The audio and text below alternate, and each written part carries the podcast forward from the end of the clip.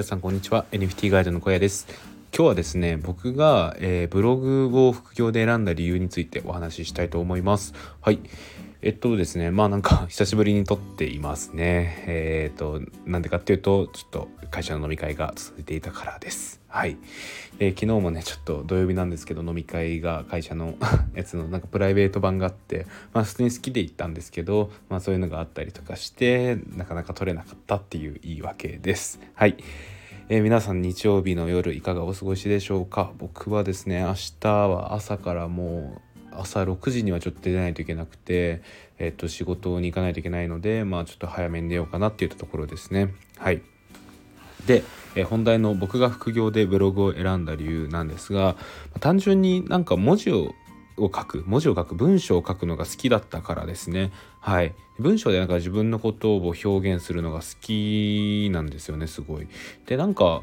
これって何か原体験があるのかっていうと僕はですねあの就活のあれですね ES を書く ES 書くのが好きだったんですよ。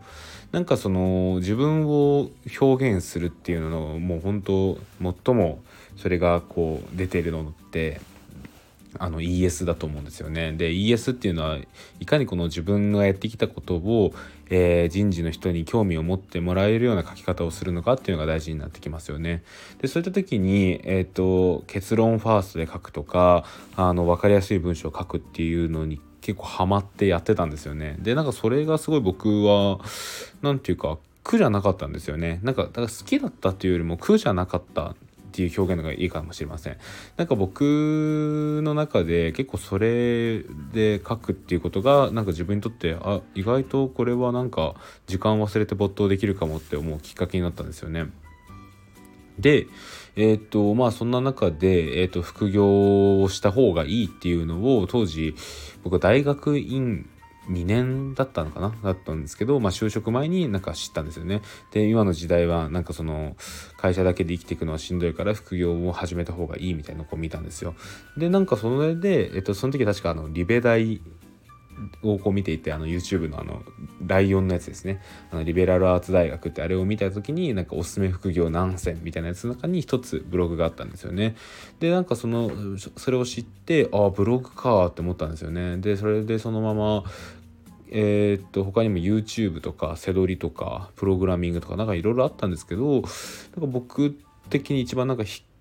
いけるかな。あの自分でもなんかやってみたいなと思えるのがブログだったんでブログを始めました。うん、でまあなんか副業って本当にいろいろあるじゃないですか。まあ YouTube しかり今言ったセドリしかりあとなんだ？えー、とまああの今だったら NFT とかもそうですね。NFT しっかり。いろいろあると思うんですよ。でなんか僕的にはやっぱり自分の中で苦じゃないものを選ぶっていうのがいいのかなと思いました。で僕はそれが結構やっぱブログで間違ってなかったのかなとは思いますね。なんかやっぱり自分の好きなものとか気になっているものとか勉強したことを僕はアウトプットしていく。でそれを分かりやすく表現していくっていうのって結構やっぱりなんか自分にとってすごいなんですかね。あのプラスなことをやってる気分になって なんか気分がいいんですよね。でおかげさまでなんか自分のブログを見ていただいた時に結構分かりやすかった面白かったみたいなことを言ってもらえることが多くなってきてすごいなんかやりがいを今感じています。はい。でなんかその中でも僕が今なんかもっとここの部分伸ばしていきたいなと思ってるのがインタビュー記事ですね。あの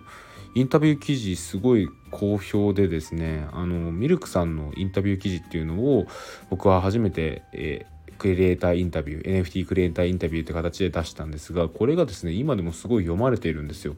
で結構これを読んで、えー、とシティボーイシティガールっていう NFT を買うきっかけになったっていう方も多くてですねこれはすごい嬉しいんですよね。なんか本当に自分の中で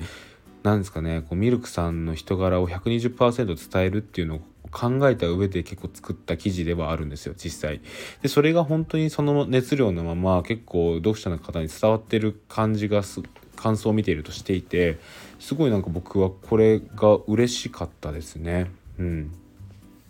でこういうなんかインタビューっていうのってもっとなんかいろんな方にできるのかなと思ってそれこそなんか NFT クリエイターだけじゃなくてなんかその仕事でいろいろ働いてる方職人の方とかあの、他にも起業家の方とかいろいろな形でインタビューをこうする人したい人っているよなと思ってこれがなんか自分にとって新しい仕事になればすごいいいよなって思ったんですよね。はい、でやっぱ僕自身すごいどの人であっても働く働き方であったりとか内容とかすごい興味あるのですごいなんかなんていうか質問がこう止まらなくできる気がするんですよね。でそれをなんかちゃんと文字に表現するっていうのが意外となんか自分にとって文章を表現文章で何かを表現できる人ってたくさんいると思うんですけどその中で僕はなんかインタビューのところで自分の個性を発揮できるような気が今しています。はい何なんですかね僕はこれすごく独学で書いたんですけどこれがなんかうまくはまったんですよね。はい。で今度ですねあのうまみボーイさんっていう僕が昔からずっと推してる NFT クリエイターの方で今あのオープンシーンに加えてファンデーションでもやってるんですけどそのファンデーションでも活躍されてる NFT クリエイターさんの、えー、であるうまみさんにですね来週の日曜日かなにインタビューをするのでこれは是非お楽しみにしていただければと思います。うん。なんかそんな感じでなんか僕はそうですね。今後もなんかインタビュー記事っていうのを増やしていきたいなと思います。でインタビュー記事はもう本当にただ読んでいる読者さんがワクワクしてくださればいいなと思って書いているのでなんですかねそのアフィリエイトがどうこうとかいうものはあんまり考えてないです。でなんか僕自身はそこでなんかもっとインタビューの腕をどんどん磨いていけたらいいなとは思っております。はい。うん、なんか需要あるのかなっていう気が結構していてなんか僕本当に逆オファーでも全然いいです。なんか是非小屋さんインタビューしてくださいみたいなことがあれば全然僕に声かけてもらえると嬉しいですね。うん。で僕でよければ本当に時間取ってあの1時間とか Zoom でインタビューさせていただきますのでぜひぜひ応募というかなんか DM でも何でもしてください。はい。でうん。なんかそうですね。なんか本題のその副業でブログを選んだ理由っていうところに戻ると副業でブログを選んだ理由はあの単純になんか、えー、と文章で表現するってことがこう好きだったからですね。でそれに気づいたのは自分が、えー、エントリーシートを書いてる時に気づきました。はい。まあ、きっかけは些細な些細なもんだと思うんですよ。で僕もしこれなんですかねあのきっかけはどうであれ YouTube 始めていてなんかそれでうまく収益ができたとしたら自分にとって YouTube が好きなこと得意なことになってたと思いますしまあ本当それってあの、まあ、やってみてどうだったかっていうのに起因してくることだと思うのでなんか皆さん今なんか副業で何かやってみたいなと思っている方がいれば本当やってみたらいいんじゃないかなと思います。で僕はちなみにですねあの副業で他にもあのインスタもやってていました。でインスタはですね僕続かなかったんですよ。これはなんか思いのほか難しいというか挫折をしてしまって続かなかったです。で今インスタをやってるんですけどこれはですねちょっと外注一応外注みたいな形でやっております。あの僕も見てるんですけどえっ、ー、とメインでやってるのは僕じゃないんですよねこれ。っていう形でやっています。はい。で、うん、ツイッターも、ツイッターはなんか文章で表現することができるので、まだいいですね。なんかそういった形でなんかやってみて自分の向き不向きとかを見てみるのいいんじゃないのかなと思います。はい。えー、そんな感じで今日の、えー、スタンド FM 終わりたいと思います。はい。えー、こんな感じで僕のラジオでは毎日かな ?NFT 仮想通貨、えー、ブログなど、え、たまにこう人生論的なこともお話ししています。はい。で、えー、ブログやってます。えー、カタカナで小屋ブログと Google で検索してみてください。1位に出てくるのが僕のブログです。はい。最近はですね、GMO コインからバイナンスに送金する方法っていうのを、えー、記事にしましたので、ぜひ読んでいただければと思います。はい。えー、それでは今日の放送終わりたいと思います。ここまでの相手は NFT ガイドの小屋でした。それではまた明日。